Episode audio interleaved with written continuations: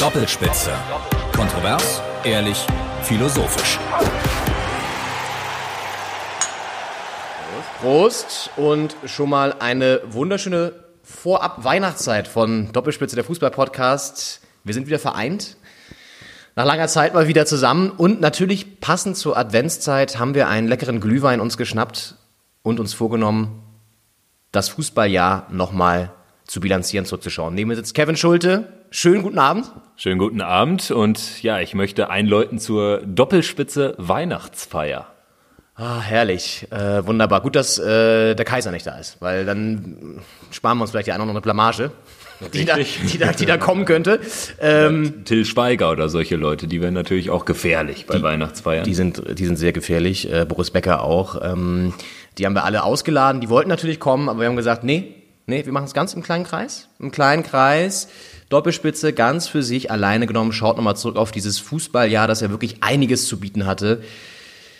Wir wollen auch gar nicht lange fackeln ähm, und sind schon heiß und nimm noch einen Schluck Glühwein. Ja, und man muss ja auch sagen, äh, wir sind vorbildlich, denn die meisten Jahresrückblicke, die sind ja im TV schon gelaufen, beziehungsweise werden die meistens im äh, November schon fertiggestellt und dann merkt man, ach, das Jahr hat zwölf Monate. Ja, und ich denke, wir sind da ganz gut dabei. Die meisten Entscheidungen sind ja auch, auch gefallen heute mit der Champions League auch, äh, Auslosung auch noch. Äh, Dortmund ist schon Herbstmeister, aber wir gehen das Ganze jetzt mal chronologisch an. War ja auch für unseren Podcast das erste Jahr und insofern ist der Doppelspitze Jahresrückblick auch ein Gesamtüberblick über das bisherige Wirken von Doppelspitze. Das hast du wunderschön gesagt. In der Tat. zwei, drei Schluck Glühwein und er wird schon literarisch wieder. Das, ist, das freut mich. Kevin Schulte, hervorragend. Ja, wir schauen mal einen Ticken zurück auf ein historisches Ereignis, das uns ereilt hat im Sommer dieses Jahres. Hat es einen Traditionsverein getroffen, der zum ersten Mal überhaupt in seiner Geschichte die erste Fußball-Bundesliga verlassen hat. Wir reden natürlich über den Hamburger Sportverein. Der Dino musste in die zweite Liga. Intime Frage an dich, Kevin. Wie viele Tränen hast du verdrückt? Nicht so viele, ehrlich gesagt. es war auch ein leichtes, ein bisschen Schadenfreude zu empfinden, weil ich war ja in Hamburg im Stadion. Ähm, Erinnerung, Gladbach hat das letzte Spiel in Hamburg gespielt, hat alles dafür getan, dass der HSV noch drin bleibt. Der HSV hat 2-1 gewonnen dieses Spiel, aber Wolfsburg parallel 4-1-Sieger gegen Köln. Da konnte da konnte der HSV nichts mehr machen, ist dann abgestiegen als 17. Wolfsburg drin geblieben über die Relegation eine Woche später. Aber also es war natürlich hochbrisant äh, mit, mit äh, Hafengeburtstag. Also die Stadt war pickepacke voll. Der HSV ist ja dann mit, mit Christian Titz mittlerweile, ist ja auch nicht mehr Trainer, ist ja nochmal richtig rangekommen. Darf man ja auch nicht vergessen, die waren ja eigentlich schon mausetot. Und ja, am Ende haben sie nochmal alles mobilisieren können, aber es hat dann nicht ganz gereicht. Also ist natürlich ein großer Name gegangen der aber wahrscheinlich bald wiederkommen wird. So wie es aktuell aussieht, sind sie dann in der nächsten Saison wieder mit dabei. Ist ja auch irgendwie ganz schön. Ich habe natürlich jetzt auch nicht unbedingt getrauert, obwohl so ein bisschen wehmütig wird man ja schon, wenn so ein Dinosaurier da traurig vom Platz schleicht. Das ist natürlich nicht schön anzusehen. Ich habe es damals in Frankreich geguckt, ich weiß es auch noch, in einer ja, Sportsbar mit gar nicht so vielen Fans. Ein paar Deutsche waren auch da und ich habe mich bei jedem Tor von Wolfsburg gefreut, obwohl ich das normalerweise nicht mache, wenn Wolfsburg Tore schießt, aber in dem Fall schon. Und ähm, ja, einfach weil ich glaube, da sprechen so ein bisschen viele Fußballfans, dass der HSV es irgendwie auch mal verdient hat, abzusteigen. Also gar nicht böse gemeint, aber ich glaube, sie waren einfach jetzt mal dran. Und es tut ihnen auch, glaube ich, gar nicht so, so schlecht, da in der zweiten Liga sich mal wieder ein bisschen zu berappeln. Trainer natürlich wieder gewechselt, Klassiker. Ähm, so ist es halt beim HSV. Wie viel haben sie jetzt aktuell, müssen sie gerade bezahlen? Weißt du es aus dem Kopf? Ich glaube, fünf Trainer oder so haben sie noch unter Vertrag quasi. Das können die wahrscheinlich selbst nicht mehr überblicken, ja. aber es ist ja wirklich irre. Also äh, zum Beispiel Bernd Hollerbach, der gefühlt noch nicht lange äh, weg ist, aber ähm, das ist ja jetzt auch nicht mehr der Vorgänger von vom aktuellen Trainer. Wie heißt er überhaupt? Hannes Wolf. Also Titz äh, haben sie auch nicht viel Geduld mit gehabt. Der Fußball war unattraktiv in der zweiten Liga. Jetzt äh, stimmen die Ergebnisse. Es wird langsam auch ein bisschen besser auf dem Platz. Sie werden da durchgehen wahrscheinlich. Aber ja, es ist eigentlich ein Trauerspiel und ich, ich sehe da auch immer noch nicht so den absoluten äh, äh, äh, Turning Point, also die Umkehr von, von bisherigen Prinzipien. Also da müsste man jetzt erstmal ein bisschen äh, den Konsolidierungskurs weiter, weiter fahren, damit man das denen auch abnimmt. Mhm. Ja, ich glaube, ein bisschen Erden tut's, tut's schon, auch mal in der zweiten Liga für eine Saison zu spielen. Was ich spannend finde, ist jetzt ein Pierre-Michel Lasogga da plötzlich wieder so aufblüht, ne? Und die da nach vorne ballert. Der eigentlich weg vom Fenster war, bei Leeds United gespielt hat. Jetzt ist er wieder beim HSV, trifft er wieder. Lasagne, wie er ja auch genannt wird. Ähm, also auch spannend. Ja, HSV-Abstieg, das war durchaus historisch auf jeden Fall. Und ähm, dann ging es auch gleich zack weiter. Pokalfinale, auch das ein Spiel, was in Erinnerung bleiben wird. Damals Frankfurt noch mit Trainer Nico Kovac an der Seitenlinie gegen die Bayern. Und da haben wir zum ersten Mal auch bei Doppelspitze der Fußball-Podcast hart diskutiert, was den Videobeweis angeht. Ne? Ich erinnere mich noch, ähm, da haben wir morgens WhatsApp hin und her geschrieben. Du warst ja doch durchaus echauffiert, hast dich echauffiert. Äh, zu Recht, weil das natürlich wirklich ein Elfmeter auch wahrscheinlich für die Bayern war, ähm, der dann nicht gegeben wurde beim Stand von 2 zu 1 für Frankfurt. Trotzdem irgendwie auch mal angenehm, einen anderen Pokalsieger zu haben. Ein Underdog letztendlich ja auch. Der eine starke Saison gespielt hat, Frankfurt. Es war ja ein episches Spiel. Also ja. alleine mit dem Gacinovic-Tor, der dann da ins Tor rennt, also so ein, so ein Empty Net, wie man im Eishockey sagt.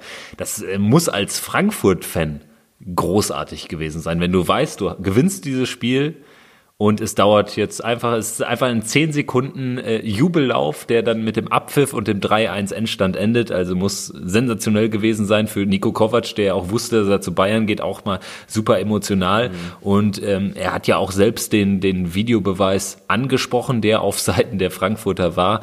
Ähm, also hat sich da auch als fairer Sportsmann erwiesen. Videobeweise sind immer sehr, sehr schwierig, aber äh, Glück des Tüchtigen und äh, ich wiederhole mich. Äh, wir sind der glückliche, aber nicht unverdiente Sieger. Ja, für Kovac natürlich nochmal super, mit einem Triumph, mit einem Pokal da rauszugehen, den Fans den auf dem Balkon zu präsentieren und dann gut ein paar Monate später dann nach München zu fahren und da dann anzufangen, okay.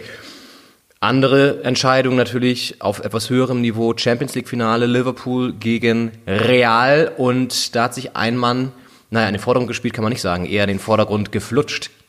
Ja, Flutschfinger Karius, also wirklich bitter kann ja so ein Spiel nicht laufen. Ähm, zwei Tore, hochgradig verschuldet. Dabei ist Liverpool ja sogar nach dem ersten Bock noch zurückgekommen, hat das 1-1 gemacht durch Sadio Mané. Am Ende hat Gareth Bale das Ding entschieden, der es ja jetzt auch bei Real alleine richten muss, nachdem Ronaldo weg ist, der ja dann nach der Saison zu, zu Juventus äh, gewechselt ist. Der Wechsel des Jahrzehnts, kann man sagen ähm, ja, letztendlich ein bisschen Langeweile eingekehrt in der Champions League. Vielleicht hat es 2019 einen anderen Sieger. Wir werden sehen. Ja, habe ich habe ich ein Gefühl, dass es da einen anderen Sieger gibt, denke ich mal. Vielleicht ja Liverpool dieses Mal. Da kommen wir noch zu. Äh, wobei, es war doch auch umstritten, ob Karius überhaupt noch im, im Vollbesitz seiner Kräfte war. Wegen äh, Ellbogencheck von Sergio Ramos dem spanischen Rowdy, würde ich fast sagen. Ja, du sagst es. Also der hat sich ja wieder viele Freunde gemacht und äh, hinterher dann, ich kann mich auch dran erinnern, dass dann eine Woche später hat sich ja Karius über Instagram oder Facebook, Twitter irgendwas äh, gemeldet mit so einem Paul Ripke Video, äh, wo es so ziemlich inszeniert wirkte wo ich dann auch mich frage, ja, keine Ahnung, also sollte man es vielleicht bei der ersten Reaktion nach dem Spiel, der tollen Reaktion der Liverpooler Fans, die ihn ja gefeiert haben und nicht irgendwie äh, ähm, ins Nirvana gewünscht haben, ähm, hätte man es da vielleicht belassen sollen. Jetzt spielt er mittlerweile bei Besiktas in der Türkei. Ähm, Liverpool hat mit Alisson Becker den teuersten Torwart der Welt geholt. Wahrscheinlich äh, sind jetzt alle mit sich im Reinen es war einfach, ja, also irgendwie so ein Ding zweimal in einem Finale habe ich jetzt auch noch nie erlebt. Ja, das war natürlich irgendwie bitter, aber da wird er, wird er drüber wegkommen, denke ich. Der hat ein großes Ego und so wie eigentlich alle Torhüter. Und jetzt halt in Istanbul, vielleicht ja auch mal eine schöne Erfahrung für ihn. Ähm, dann ging es in einen heißen Sommer, muss man wirklich sagen. Nicht nur klimatisch gesehen, da hat er quasi von April bis Oktober gedauert sondern auch sportlich, fußballerisch gesehen. Bisschen östlich äh, von Deutschland ging es hoch her, und zwar in Russland. Fußballweltmeisterschaft. Wir haben die natürlich begleitet als Doppelspitze der Fußball-Podcast, wie ihr es von uns kennt, fachlich mit Experten. Haben auch Wladimir Kamina, den Star-Autor, vorher im Interview gehabt, der auch spannend nochmal erzählt hat, wie Fußball in Russland wirkt, was es für eine Rolle spielt, nämlich eine sehr, sehr ja, dominante natürlich auch und was das Turnier für eine Bedeutung hat generell. Es gibt so ein russisches Sprichwort, wenn du was Tolles machen willst, Eis für die Kinder, Blumen für die Frauen und Fußball für die Männer. So, und dann sind wir, Kevin, du und ich, plus Begleitung, Fabian war mit dabei, nach Kaliningrad gebrettert, würde ich fast sagen. Kleiner Roadtrip. Und was ist so das Erlebnis für dich, was da hängen bleibt? Also war es dein erstes, also für mich war es mein erstes WM-Spiel, was wir gesehen haben, Nigeria, Kroatien ähm, in Kaliningrad. Was bleibt für dich hängen von diesem Trip? Also erstmal diese, diese Hannebüchner Anreise über die, oder äh, gerade was die Grenzkontrollen betrifft, nach Kaliningrad in die Enklave, in die russische Enklave rein und auch wieder raus. Man merkt, dass das eine besondere äh, Region ist, also so, so, eine Enklave zu haben, um äh, Schlüssel von ähm, ja, der, der NATO sozusagen. Ähm, da waren die Kontrollen ganz besonders äh, intensiv. Und was ich einfach großartig fand, diesen, diesen Clash zwischen äh, kroatischen Fans, heißblütigen Osteuropäern und den ähm, ja, fröhlichen Klängen der Nigerianer, die äh, vorher da da äh, äh, ähm, Samba-ähnliche Rhythmen aufgeführt haben. Und äh, also ich finde das, ich, ich, wie gesagt, auch ich, äh, für mich war es das erste WM-Spiel, aber äh, von der EM in Frankreich kannte ich du ja auch. Und ich finde diese Turniere auch so viel Scheißkommerz da mittlerweile dabei ist, so ätzend das ist, dass das in Katar stattfindet und dass WMs gekauft werden. Grundsätzlich so geil sind diese, diese Erlebnisse, abseits auch von von äh, äh den Funktionären etc. pp. Also es sind immer, finde ich, besondere Spiele. Ja.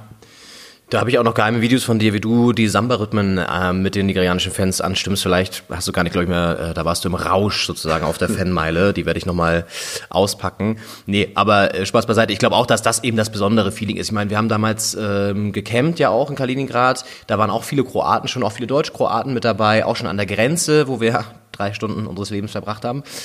Und die waren einfach super sympathisch, gut drauf. Man ist total schnell ins Gespräch gekommen. Da wurde natürlich auch schon morgens um neun der erste Schnaps ge getrunken. Gehört alles mit dazu. Und äh, ich erinnere mich noch an eine Geschichte, der Spielplanrusse. Der Spielplanrusse ja. fiel mir gerade ein. Ein geiler Typ, so ein, so ein alter Opi, was weiß ich, an die, an die äh, Mitte 70 vielleicht, überraschte uns damals an der Bushalte, als wir reinfahren wollten und hat uns da so einen richtig schön selbstgemalten WM-Plan präsentiert. Das sind auch die Geschichten, weißt du? Diese kleinen Randnotizen, die du mit aufsaugst und die das irgendwie ausmachen. Ja, also irgendwie ein wahnsinnig emotionaler Moment, weil du merktest, der inhaliert das Fußball. Genauso ein Irrer wie wir.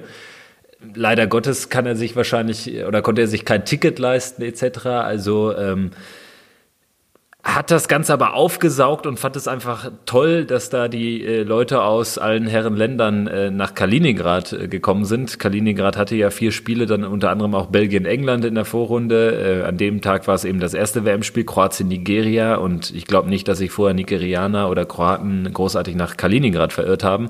Und äh, er dann mit seinem Spielplan ja, im, im Großformat alles äh, selbst äh, äh, markiert, die, die, äh, die, die Spielorte, die Mannschaften in Kyrillisch natürlich. Äh, haben wir noch ein Foto gemacht mit ihm. Großartiger Typ. Auch das ist so, so, so eine WM-Geschichte. Ja, auf jeden Fall. Und das Spiel an sich gut war nicht ganz so spektakulär, aber es war trotzdem irgendwie auch toll, im Stadion zu sein. Auch was auf dem Weg dahin, was da noch an Musik gespielt wurde. Dann kommst du noch ins Gespräch mit anderen Fans und war einfach ein richtig geiles Ding, wo man sagen muss, hat sich gelohnt auf jeden Fall. Und danach haben wir ja unser WM-Studio aufgebaut in Polen, auf dem Campingplatz, in, in, in den Masuren und haben eine kulinarische Erfahrung gemacht, äh, die wir euch nochmal ganz kurz vorspielen wollen, weil die hat sich wirklich, also da muss man wirklich sagen, die ist in Erinnerung geblieben. Wir sitzen hier auf einem sehr natürlichen Campingplatz, wunderschön gelegen am See und haben uns das einzige schattige Plätzchen auf diesem Platz gesucht, weil es brutzelt. Wir haben gefühlte 30 Grad, wahrscheinlich nicht ganz so, aber so 26, 27 Grad Sonne pur und haben uns ein WM-Studio gebastelt. Äh, unterm Baum. Das heißt, vor uns auf dem Tisch äh, steht ähm, leckeres Stone-Bier. Das haben wir ja noch geholt. Ähm, vor dem Trip ähm, waren wir bei den Kollegen draußen bei Stone Brewing in Mariendorf und haben uns nochmal eingedeckt. Das trinken wir natürlich gerade, schönes Craft-Bier. Die guten polnischen Chips, die aussehen wie Zwiebelringe. aber ganz, ganz lecker schmecken. Und natürlich, was nicht fehlen darf, äh, die gute Berlinki-Wurst. Das ist eine, ihr müsst euch das so vorstellen, wie so eine, ist das eine Wiener Wurst? Es sieht genauso aus wie eine Wiener. Es sind fünf äh, in, in so einer eingeschweißten Verpackung, wo drunter steht Klassik. Also wenn das nicht eine, eine Wiener ist, dann weiß ich es auch nicht. Ja. Nur ein großer oder ein kleiner, aber feiner Unterschied. Die sind nochmal einzeln auch nochmal eingepackt. Also ja. quasi wie so, so äh, Wurstkondome. Ja. Oh. Ja. Und das war ja auch der Tag, wo Deutschland gegen Mexiko verloren hat, beziehungsweise der Tag danach, muss man sagen. Wir waren, haben es gesehen und waren noch einigermaßen, ja, schockiert jetzt nicht, aber schon so ein bisschen ernüchtert, kann man sagen. Ähm, weil das natürlich schon den Auftakt und die Marschroute vorgegeben hat, wie so ein Turnier dann ja leider wirklich verlaufen kann aus deutscher Sicht. War natürlich nicht unser Turnier. Deutschland ausgeschieden in der Vorrunde, wir haben es aber schon prognostiziert. Ich habe mir die Folge auch nochmal angehört. Ähm, du hast auch schon gesagt, na, das sieht nicht gut aus, könnten auch in der Vorrunde rausfliegen. Man hatte schon so ein Gefühl, ne? Ja, irgendwie schon, weil es einfach nicht passte und mhm. weil diese, diese äh, Özil, äh, Erdogan, Gündogan äh, Fotodebatte so viel überlagert hat und wenn neben, äh, Nebenschauplätze aufkommen in, in, in einer Mannschaftssportart, dann, dann ist das nie gut. Also das hat ja noch nie funktioniert, wenn ich mich an 2010 und die Franzosen äh, mit ihren, mit ihren äh, Exzessen erinnere. Äh, ähm, das, das kann nicht gut gehen. Und man hat halt gemerkt, dass da keine Mannschaft auf dem Platz steht.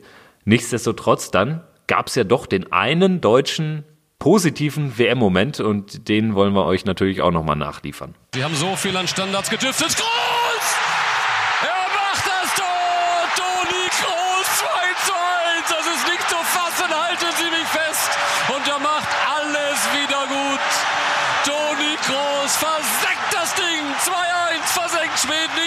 Es nicht. Ja, Toni Groß war das, 95. Minute, letzte Aktion des Spiels gegen Schweden, damit Deutschland im Turnier, aussichtsreich im Turnier gehalten.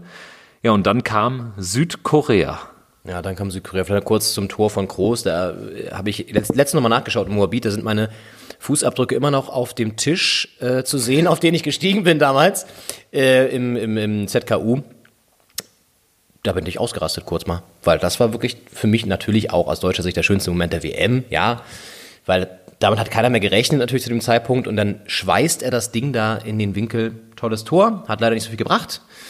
Er hat ja danach auch noch mal ein bisschen äh, gepöbelt. Ja, wir wurden, wir wurden viel kritisiert, teilweise bestimmt auch zu Recht. Äh, man hatte das Gefühl, relativ viele Leute in Deutschland hat es auch gefreut oder hätte es auch heute gefreut, wenn wir rausgegangen wären, aber äh, so einfach machen wir es denn nicht. Das ist ein gutes Gefühl. Lass uns auch über das Schlechtere sprechen. Sie haben so viel Druck aufgebaut und hätten sich fast selber wieder zerstört. Es kommen dann immer die, die Fehler und dann von dem Toni Kroos. Das kennt man nicht. Was ist los? Ja, was heißt, was ist los? Äh, natürlich geht das erste Tor auf meine Kappe. Das ist, das ist keine Frage. Aber wenn du im Spiel 400 Pässe spielst, dann sind halt auch mal zwei nicht. Und dann, wenn einer zum Tor fällt, ist es blöd. Äh, der, der, geht natürlich auf mich, aber äh, gut, äh, du musst dann eben auch die Eier haben, die zweite Halbzeit dann, dann so zu spielen nach so einem Fehler.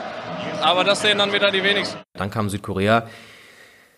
Oh, und das war sehr, sehr, sehr bitter. Also eins der schlechtesten Spiele, die ich, glaube ich, von Deutschland sehr, sehr lange gesehen habe. Ähm, muss man wirklich sagen. Kein Mut, kein Mut. Ich erinnere mich noch da an Spielzüge, die im, im Nirgendwo geendet sind und wo du einfach gedacht hast, Leute, ihr müsst das Ding gewinnen. Warum, warum macht ihr nichts dafür? Ne? Und du hast da wirklich keinen Willen gespürt, sehr viel Angst und letztendlich muss man sagen, verdient ausgeschieden. Ganz klar. Und das gegen eine Mannschaft, die nur noch theoretische Chancen hatte, weiterzukommen. Und es wirkte halt auch so, als würde Deutschland auf 0-0 spielen. Und die konnten dann den Schalter nicht mehr umlegen, als im Parallelspiel die Schweden in Führung gegangen waren, dann ja auch relativ schnell 3-0 führten gegen Mexiko und Deutschland brauchte den Sieg und da ging nichts mehr. Dann gab es ja noch diese eine sinnbildliche äh, vergebene Chance von Hummels, der sich anstatt den Ball aufs Tor zu köpfen, quasi irgendwie an die eigene Schulter köpft, mehr oder weniger. Ja, und dann fehlen die beiden Dinger dann hinten raus über die Konter und dann war es dahin mit der WM, aber nichtsdestotrotz ging ja auch eine WM ohne Deutschland weiter, auch wenn man das nicht kennt. Und es wurde dann doch noch relativ spannend und hatte die ein oder andere Überraschung zu bieten, allen voran Kroatien. Und da haben wir ja einem kroatischen Restaurant im Wedding in Berlin einen Besuch abgestattet und der war auch äh, legendär. Ja, absolut. Äh, das war richtig, richtig cool, mit den beiden Jungs da zu sprechen, denen der Laden gehört, die natürlich auch den Erfolg der Mannschaft begleitet haben mit dem einen oder anderen Pyro-Einsatz, wie wir gelernt haben. Also da war dann doch der eine oder andere Stuhl etwas ramponiert. Und sie haben es ja auch immer wieder spannend gemacht, ne? Äh, Elfmeterschießen. Modric, der nochmal antritt, obwohl er, glaube ich, in der regulären Spielzeit verschossen hatte. dann das Ding reinmacht im Elfmeterschießen. Also was da für Geschichten auch wieder dabei waren. Modric ja als bester Spieler des Turniers ausgezeichnet, Weltfußballer ja auch noch geworden. Eine starke Saison gespielt. Und das hätte man vor der, vor der WM ja auch nicht gedacht, dass er der beste Spieler des Jahres wird im Endeffekt. Ne? Und dass Kroatien bis ins Finale kommt, ja, und dann sich dem Team geschlagen geben muss, das vielleicht die beste Mischung hatte aus einer ziemlich guten Defensive und jungen Wilden vorne, Frankreich, mit Mbappé vielleicht vorneweg zu nennen und auch ein spektakuläres Finale. Also so viele Tore gab es, glaube ich, selten im, in einem WM-Finale, oder? Ja, und irgendwie, du sagst es mit den, mit den Einzelspielern vorne, da kann im Moment Frankreich keiner das Wasser reichen. Es ist jetzt irgendwie nicht der großartige Fußball, also es ist ziemlich auf äh, Sicherheit, auf Kontrolle bedacht. Ähm, aber sie haben halt vorne mit Griezmann und mit einem Mbappé, den du einfach den Ball geben musst in den richtigen Räumen und dann rennt er mit Ball an den Abwehrspielern vorbei im Notfall.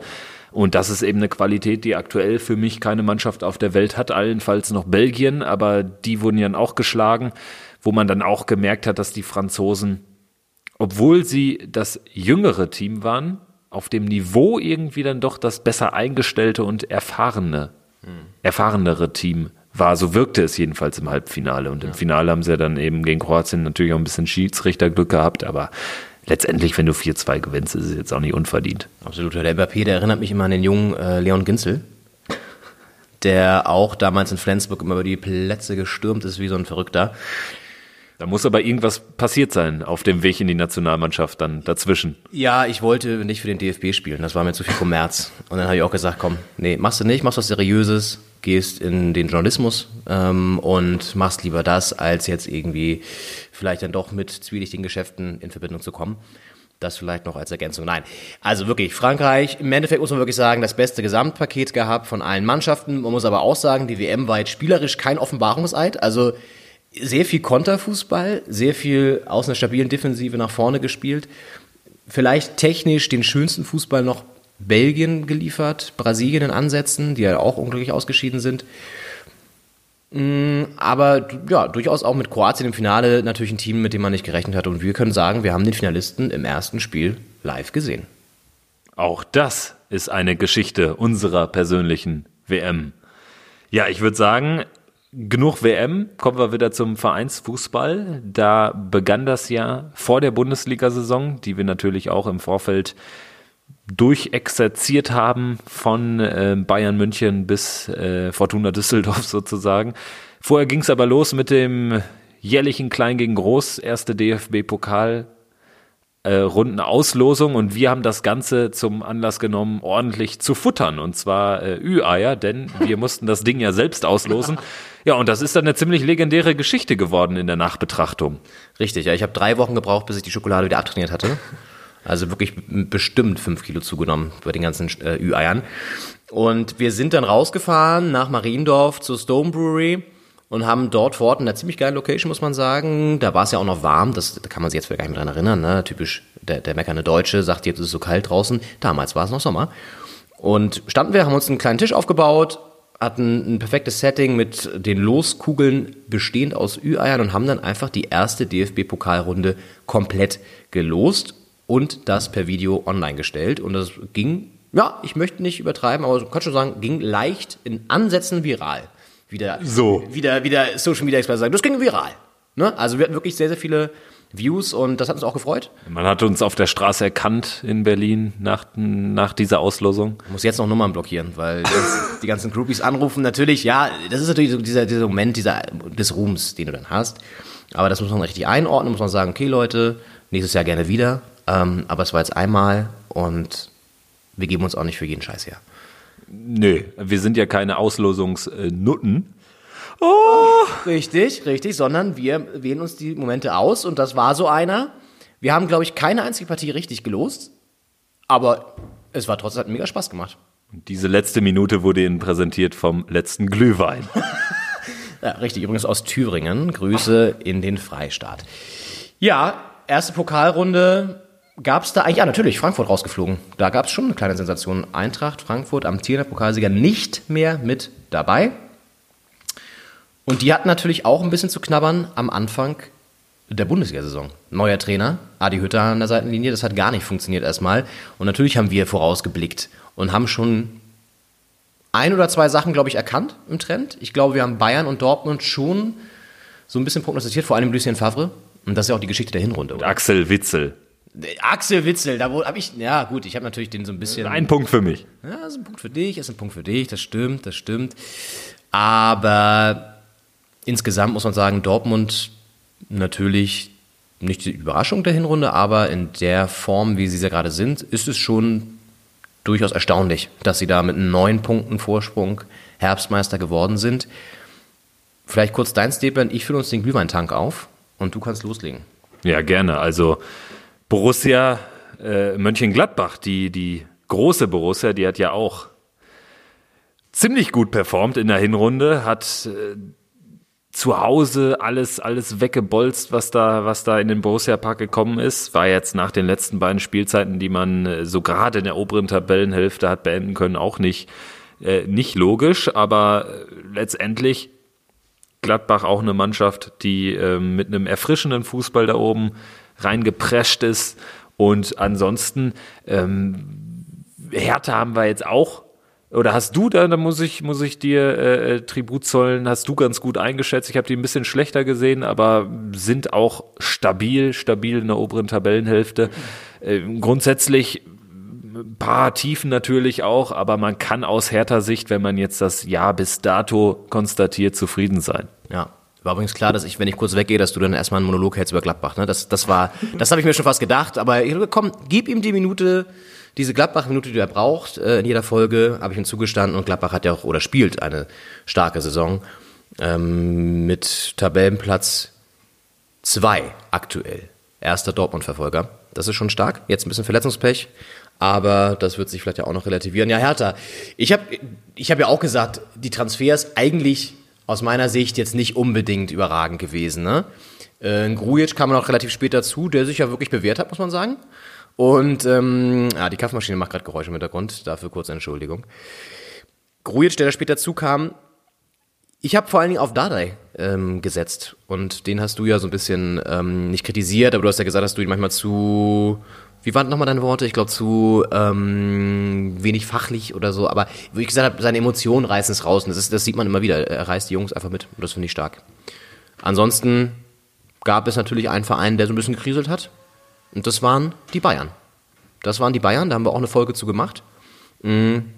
Werder war damals noch mit da oben, das hat sich aber auch wieder relativiert, sind es ja auch, hatten einen ganz schön Negativlauf, ne? Jetzt berappeln sie so langsam wieder. Aber die Bayern immer noch nur, und das ist, muss man wirklich aus ihrer Sicht sagen, nur Tabellenplatz 3, das ist zu wenig eigentlich, ne? Ja, ich meine, also wenn man die Ansprüche äh, mit dem in Relation setzt, was herausgekommen ist, kann da niemand zufrieden sein. Aber auch da ich meine, alle Experten waren ja sich einig und das erlebt man auch selten. Mhm. Grundsätzlich haben auch die, die gesagt haben, nee, die haben schon noch den besten Kader der Bundesliga, haben auch die und ich gehöre auch dazu. Ich habe sie jetzt auch trotzdem noch als deutschen Meister gesehen und sie können es ja auch noch werden. Das soll jetzt äh, nicht hinten rüberfallen. Aber grundsätzlich mal wieder ein Umbruch verschoben und ich bin jetzt wirklich gespannt, was im nächsten Sommer passiert, weil dann ist die Ära Ribery Robben endlich oder endgültig, endlich so nehme ich zurück, endgültig vorbei. Das sind Top-Spieler, aber es war mir manchmal ein bisschen zu viel Romantik, auch von dem, was dann, was dann Hoeneß äh, vor allen Dingen gesagt hat. Natürlich, aber, aber ich glaube, sie, sie, sie beißen sich selber in den Allerwertesten, die Bayern Oberen, weil sie merken natürlich, dass da was falsch gelaufen ist und sie wollen sich jetzt natürlich, wollen natürlich die, die Mannschaft schützen und nicht selbst da jetzt äh, äh, sich eine Schuld eingestehen. Deswegen ist das natürlich auch ganz normale Vereinspolitik, Führungspolitik, da auch mal so ein bisschen Druck auf den Trainer zu machen, weil eigentlich ähm, müssten sie ja viel mehr Druck abkriegen. Hönes, Rummenigge. Das hat man ja auch gesehen bei der legendären Bayern-PK, was da für ein Druck im, auf dem Kessel ist. Und ähm, da hören wir auch noch mal rein, denn da ist ein Zitat gefallen von Kalle Rummenigge, das glaube ich in jedem Jahresrückblick, natürlich auch in unserem Doppelspitze der Fußball-Podcast Jahresrückblick zu hören sein wird. Und zwar dieser Ton. Möchte vielleicht in diesem Zusammenhang mal daran erinnern an Artikel 1 des Grundgesetzes. Da heißt, die Würde des Menschen ist unantastbar. Ich weiß nicht, ob der Fußball da eine Sonderrolle einnimmt oder ob für den Fußball da eine eigene Gesetzgebung von gewissen Medien zumindest sich erlaubt wird. Aber wir werden das bei Bayern München zumindest in dieser Art und Weise nicht mehr akzeptieren. So, und während Kalle Rummenigge das Grundgesetz zitiert hat, haben wir unsere Runde hier erweitert. Wir haben jetzt ein paar Experten uns dazu geholt, die werden wir natürlich gleich noch reinholen. Da wird schon mit dem Kopf geschüttelt. Aber das sind wirklich, Hand- so ein bisschen fühle ich mich bei Sky, wenn die an der, an, an der, am Spielfeld dran sitzen bei den Live-Spielen, oder? Da sind auch mal so fünf, sechs Leute. Ja, oder wie bei Menschenbilder Emotionen. Also Jahresrückblick, wo dann auf einmal immer die ganzen Gäste kommen, die, ähm, wo manche wahrscheinlich selbst nicht wissen, warum sie da sind. So geht's wahrscheinlich auch unseren Gästen. Äh, nein, aber wir werden jetzt die Runde ein bisschen erweitern und haben ja auch noch ein paar brisante Themen, die das ganze Jahr quasi bestimmt haben, auf Lager. Zum einen der Videobeweis. Der Videobeweis. Wir haben auch verschiedene Fanlager jetzt mit dabei. Äh, zwei, also ein Bremen-Kenner, muss man sagen. Christian, du bist ein Bremen-Kenner, oder? Nicht, nicht, nicht wirklich. Ne? Ja. Und äh, hat aber schon gerade ausführlich über den HSV-Aufstieg äh, geredet, äh, aus eigener Erfahrung, ähm, Freundeskreis. Und dann haben wir Patrick Blumhagen mit dazu geholt, der wirklich Bremen-Fan ist, kann man sagen, oder? Ja, Tatsache, schon seit 22 Jahren. Seit 22 Jahren. Äh, vielleicht kurz deine Analyse Bremen-Saison. Anfangs ganz gut. Und jetzt? Anfangs ganz gut. Also da haben sie ein paar Punkte liegen lassen, gerade so gegen die einfachen Gegner. Dann haben sie sich äh, gut äh, eingespielt gehabt, aber dann halt das 6 zu 2 gegen Leverkusen war dann schon Genickbruch für die nächsten Spiele. Jetzt haben sie sich wieder nach so einem kleinen Negativlauf äh, gefangen. Und ähm, dann haben wir noch André da, Stuttgart-Fan. Der hat auch eine kleine Leidenszeit hinter sich. Jetzt gegen meine Hertha gewonnen. 2-1, wichtiger Sieg. Wie fühlt sich's an? Ja, der Sieg an sich gut. Ähm, es sind noch ein bisschen unschöne Dinge passiert nach dem Spiel. Ähm, ansonsten generell von der Saison hat man sich ein bisschen mehr versprochen, aber mal sehen, wo es noch hingeht. Ja, absolut. Also da ist, glaube ich, bis zum Ende wahrscheinlich äh, der Abschiedskampf angesagt, aber gut. Videobeweis. Hast du ja schon so leicht angeteasert, Kevin. Ähm, ist ja eigentlich das beherrschende Thema gewesen in der Saison, also zumindest in eher negativer Hinsicht. Ähm, wollen wir vielleicht auch gar keine Wertung mehr jetzt abgeben unbedingt, sondern einen Menschen mal zu Wort kommen lassen, der da eine ganz klare Meinung zu hat. Du hast da was raus, du hast da was rausgesucht, ne? Genau, ich habe da was rausgesucht und zwar ist es der Hannoveraner Sportdirektor Horst Held. Mittlerweile Hannover ja übrigens auf den letzten Platz abgerutscht. Wichtiges Spiel ähm, in der Vorvorwoche in Mainz auf der Siegerstraße gewesen, nach Jahren gefühlt mal wieder einen Auswärtssieg hätten landen können, 1-0 in Führung und dann ja, gab es eine ziemlich unschöne Szene aus Hannoveraner Sicht. Da vermutet man eine Konzessionsentscheidung. Horst Held wird das Ganze jetzt nochmal schildern. Wir haben das aus Sky 90 äh, äh, äh, geholt und ja, jetzt liefern wir den Horst Held. Erste Halbzeit, Videobeweis nach einem Handspiel von Wimmer. Ihre Einschätzung dazu, Horst Held? Das ist ja das Spiel danach. Äh, der köpft, ja, der köpft aber nicht richtig und dann springt der Ball gegen die Hand. Dann unterbricht er, der äh, äh, fünfte Offizielle aus Köln, hält das Spiel an und dann schauen Sie sich das an. Dauerte fünf Minuten gefühlt? Dauerte fünf Minuten gefühlt. Das Spiel lief eigentlich insgesamt weiter. Wir hatten einen guten Angriff, mischte sich auf einmal ein. Aber war es ein strafbares Handspiel? Natürlich nicht, weil er köpft und dann springt der Ball gegen die Hand. Was war daran Absicht? Also hört mir auf damit. Aber Körperfläche vergrößert und die, die, der Arm war auch ganz schön angespannt. Der köpft, der will köpfen. Ist ja nicht so, als wenn er der köpft und, und, und, und köpft halt schlecht. Aber er köpft ja nicht absichtlich äh, äh, gegen seine eigene Hand. Also dann haben sie in Köln richtig entschieden an der Stelle. Nee, Zumindest. haben sich nicht richtig entschieden, weil der Doch, hat, es ging weiter. Er hat sich eingemischt, der hat das Spiel unterbrochen, der hat sich das dann angeschaut. Aber die Entscheidung war richtig. Der soll die Klappe halten. So, und dann schauen wir in die zweite Halbzeit. Mit Spielentscheiden Hannover führt 1-0 Horst Held. Und dann äh, Zweikampf zwischen Oschelek und äh, Mateta. Im 16-Meter-Raum wohlgemerkt, der jetzt nochmal läuft. Das ist ein Witz. Der Wahnsinn an Schwalbe. Ja, das ist wirklich der Witz. Jetzt fällt er. Wo, warum fällt er denn? Wegen Altersschwäche oder was? Und das- Schlimme und das wirklich nicht mehr akzeptabel ist, der Linienrichter löst das aus, indem er halt einfach dahin geht. Der wollte gar nicht pfeifen. Und dann wird er nicht korrigiert, da mischt er sich nicht ein. Warum mischt er sich da nicht ein? Ja? Eine glasklare Fehlentscheidung. Ich meine, sieht er andere Bilder? Hat er schon das nächste Spiel sich angeschaut in Köln? Oder warum kann man das nicht erkennen anhand der Bilder? Unbegreiflich. Wirklich nicht mehr akzeptabel, der ganze Scheiß.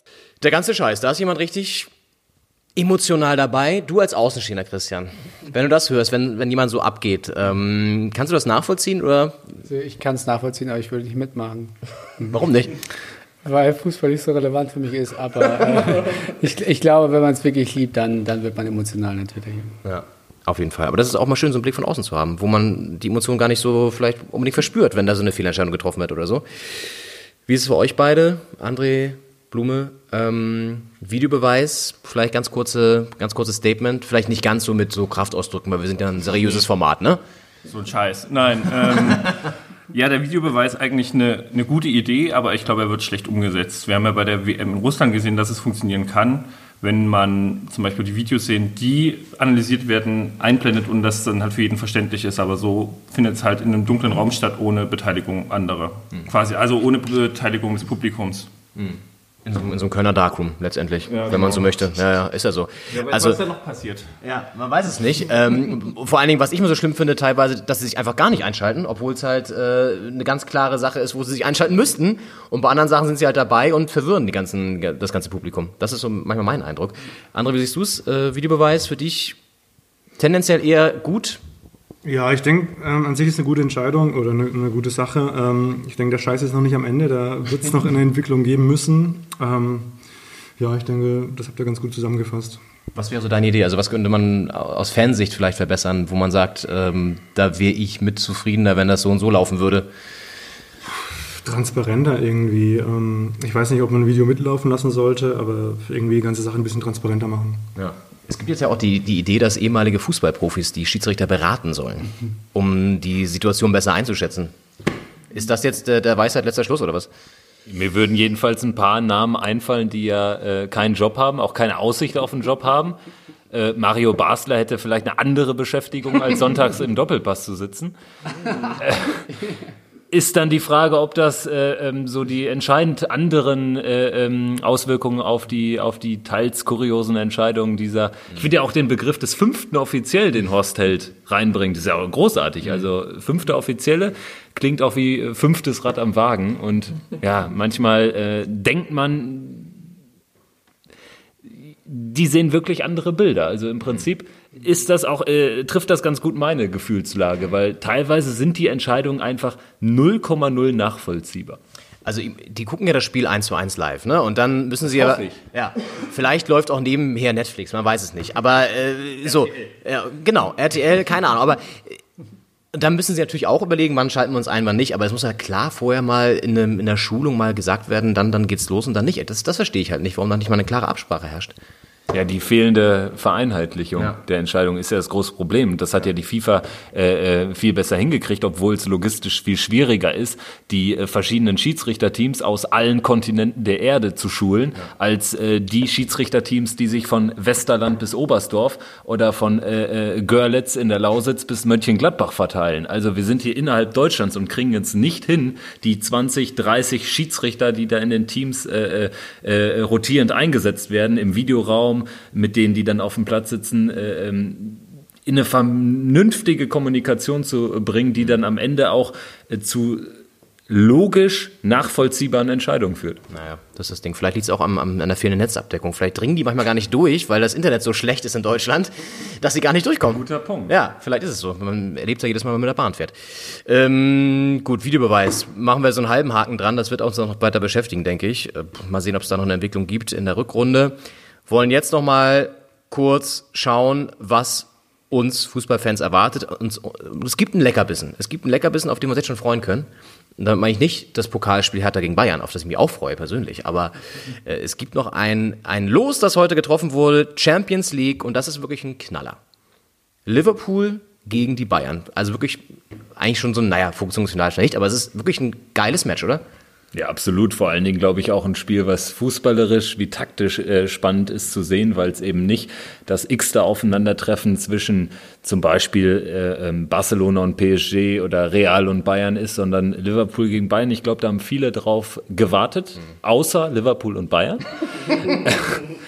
Und auch grundsätzlich, wenn man mal die anderen deutschen Vertreter sich anschaut, Schalke gegen Manchester City kriegt Besuch von Guardiola, wahrscheinlich aber auch viel, viele äh, äh, Bälle ins Netz. Aber bei Dortmund gegen Tottenham, das dritte englisch-deutsche Duell im Bunde, ist ja auch einiges drin. Und Tottenham neben Liverpool oder nach Liverpool eigentlich die schlechteste Option für die Mannschaften, die da aus dem gesetzten Topf kommen, weil es hätte auch eine Partie gegen Lyon oder die Roma geben können oder gegen Ajax Amsterdam. Das hätte natürlich dann nochmal einen anderen Schlag als jetzt Tottenham oder äh, gerade Liverpool. Mhm. Blume, was sagst du zu dem Los? Liverpool gegen Bayern? Könnte eine interessante äh, Partie werden, würde ich sagen. Fünf Euro ins Phrasenschwein. Ja. Vielleicht sogar zehn, aber nee, wen siehst du da vorne? Also Liverpool spielt eine saustarke Saison mit Kloppo. Ähm, meinst Bayern, du, Bayern kriseln so ein bisschen, aber die haben sich ja jetzt nach ihrer Mini-Krise gefangen. Zumindest sagen das alle. Ich weiß nicht. Ähm, ich sehe ganz klar Liverpool vorne. Also, weiß nicht, die spielen den emotionaleren Fußball und ich glaube, bei Bayern, nee, das wird dieses Jahr nichts. André, wie siehst du es? Ja, ich konnte ja gestern das Spiel äh, Liverpool gegen Manchester United sehen und ähm, also das ist auf jeden Fall ein ganz anderes Tempo, als wir in der Bundesliga oder von den Bayern kennen. Und ich denke, das wird eine ganz harte Geschichte für die Bayern. Da traue ich dem Kloppo einiges zu, auf jeden Fall. Der Kloppo, der vorab gesagt hat, dass er gar nicht äh, weiß, ob er die Auslosung überhaupt sehen kann, weil die hatten gestern Weihnachtsfeier. Und da war seine Aussage, ob wir da schon wach sind, weiß ich nicht. Mittags um eins. Naja, Äh, Typischer Kloppo und der ist ja aktuell rhetorisch auch wieder in Höchstform, hat ja erst äh, kurz nach der Installation von Ralf Hasenhüttel, dem Ex-Leipziger Trainer, auf die Frage eines britischen Journalisten, der es naturgemäß schwer hat, den Namen von Ralf Hasenhüttel auszusprechen, geantwortet, wie das geht. No, oh no, Hasenhüttel. Hüttel. No, Hase is the rabbit. Yeah. Hüttel is, means nothing. Ja, da ist er wieder gut drauf, der Kloppo. Haut da wieder einen raus, dem geht's auch gut momentan bei Liverpool. Da kann man schon mal solche Töne anschlagen. Für dich, Christian, Kloppo ein Begriff? Jürgen Klopp, kennst du auch, oder? Der, der Typ mit der Brille und den blonden Haaren, ne? Ja, genau, der ist immer ganz lustig bei den äh, Pressekonferenzen und so. Ich weiß aber gut, weil der frech wird gegenüber den äh, recht dummen Fragen einfach. Weil irgendwann muss auch mal so das Fass voll sein, denkst du, da antworte ich jetzt nicht mehr drauf. So. Von daher, ja, den, den mag ich, glaube ich. Schön. Ich finde es erfrischend, auch mal so wirklich einen Blick von außen zu haben. Nee, wirklich, jetzt finde ich, finde ich gut. Ähm, vielleicht abschließend, bringt Dortmund das nach Hause in der Bundesliga? Aktuell Herbstmeister mit neun Punkten Vorsprung. André, du hast natürlich äh, gerade ähm, mit Stuttgart ein paar andere Sorgen, Abstiegssorgen, aber Dortmund spielt schon eine überragende Saison, ne? Ja, auf jeden Fall. Ähm, also mein Tipp ist, die, die, fahren das, die fahren das zu Ende durch. Schaffen sie. Schaffen sie. Und kommt Bayern noch mal ran oder wird Gladbach der, der, der ärgste Verfolger bleiben? Das ist jetzt in die Glaskugel, weiß ich nicht. Ähm, wahrscheinlich holen sie noch ein paar Punkte Bayern, aber ich denke, Dortmund fährt es heim. Der Bremer in der Runde? Ja. Kommt Bremen nochmal hoch, oder was? Bremen, ich hoffe es. Also ich, ich traue ihnen tatsächlich die internationalen Plätze äh, zu. Allerdings äh, haben sie halt in der Defensive zu große Schwachstellen. Sie leisten sich da halt wie äh, gegen Dortmund halt irgendwelche kleinen Ausrutscher, die dann halt bei einer effizienten Mannschaft wie Dortmund sofort zum Gegentor führen. Ähm, ich hoffe, dass sie irgendwie vielleicht Europa League spielen. Man weiß es nicht, wir werden es äh, sehen. Und äh, zu Dortmund, ja, eigentlich, ich würde sagen, die fahren das nach Hause. Aber als ärgsten Verfolger, denke ich, ist tatsächlich Gladbach. Weil die Bayern sind diese Saison einfach nicht auf dem Niveau, dass sie es halten können. Sie werden Dritter und werden so gerade so für die Champions League sich qualifizieren. Das müssen wir nochmal kurz von der Justizabteilung vielleicht ähm, abnehmen lassen, weil du weißt ja, ne, bei Bayern, wenn du sowas sagst, kann natürlich auch mal der Artikel 1 gleich wieder zitiert werden. Du als Gladbacher, das war natürlich jetzt hier Balsam für deine Seele, das zu hören, Kevin. Ihr bleibt Verfolger Nummer 1, glaubst du es auch? Oder mm, gehst du wieder pessimistisch, wie es dein Naturell entspricht, in die Rückrunde? Ja, vielen Dank für die Blumen. ne? Ist natürlich, äh, fühlt man sich geschmeichelt als Gladbach-Fan, wenn man sowas hört. Grundsätzlich aber, es fängt ja jetzt schon wieder an mit dem Verletzungspech. Zeigt sich aber dennoch in der Kehrseite äh, ähm, oder im Vergleich zum, zum Vorjahr, als wir drei, vier äh, Stammspieler, verletzte Stammspieler nicht kompensieren konnten. Das geht dieses Jahr. Man hat gerade auf der Sechs mit Neuhaus, äh, mit äh, Kramer, mit Zakaria, mit, mit äh, Kösons, mit Strobel, mit Hofmann. Da kannst du wild durchwechseln und jeder steht für Qualität. Glaube am Ende nicht, dass wir äh, unbedingt Zweiter werden, aber tatsächlich ist ein europäischer Platz sowieso ein Muss, weil man gerade Mannschaften, die am Ende immer für Serien gut sind, die Qualität haben, Schalke als letztjähriger Vizemeister, Leverkusen als äh, letztjähriger ähm, äh, Euro, als diesjähriger Europapokalteilnehmer sind schon so weit distanziert, zehn Punkte plus X, das muss man einfach halten und am Ende kann ich mir gut vorstellen, sehe ich jetzt auch nicht unbedingt eine Mannschaft wie Eintracht Frankfurt jetzt über uns und dann muss es eigentlich auch Platz vier sein, Minimum, die Champions League und das ist absolut drin mit dem Kader. Grundsätzlich zu Dortmund glaube ich, die holen den Titel, weil Bayern mit neun Punkten Rückstand jetzt gerade natürlich eine Serie startet gegen schwache Gegner, die äh, äh, Nürnberger, Hannoveraner, wo nichts geht, auch zum richtigen Zeit bekommen hat. Aber ich traue dem FC Bayern aktuell in der Konstellation ähm, einfach keine Serie mit zehn Siegen in Folge vor. Und das muss es ja eigentlich sein, um äh, wirklich veritabel da ranzukommen an Dortmund. Deswegen wird Dortmund deutscher Meister. Sagt Kevin Schulte. Ähm, Leon Günzel, der andere Teil der Doppelspitze, sagt, es wird spannend bis zum Ende. Ich glaube, Bayern kommt da schon nochmal ran. Das wird, glaube ich, das könnte so ein Endspiel werden, dann, wenn sie aufeinandertreffen und dann so, so ein Sechs-Punkte-Spiel, Punkte-Gleichheit vielleicht sogar. Und dann in München ja auch, darf man auch nicht vergessen, ne? Rückspiel in München. Und wer weiß, wenn sie da wieder gut drauf sind, ah, ich sehe, also ich würde es mir wünschen, dass es einen anderen Meister mal gibt als Bayern. Klar, ich glaube, das wird sich jeder neutrale Fußballfan oder abseits von, von, von Bayern wünschen, dass Dortmund das macht. Aber abwarten. Also die entwickeln, glaube ich, nochmal Kämpfergehen in der Rückrunde. Und mh, das ist noch nicht, das ist noch nicht aller Tage Abend, um mal fünf Euro wieder ins Phrasenschwein zu werfen.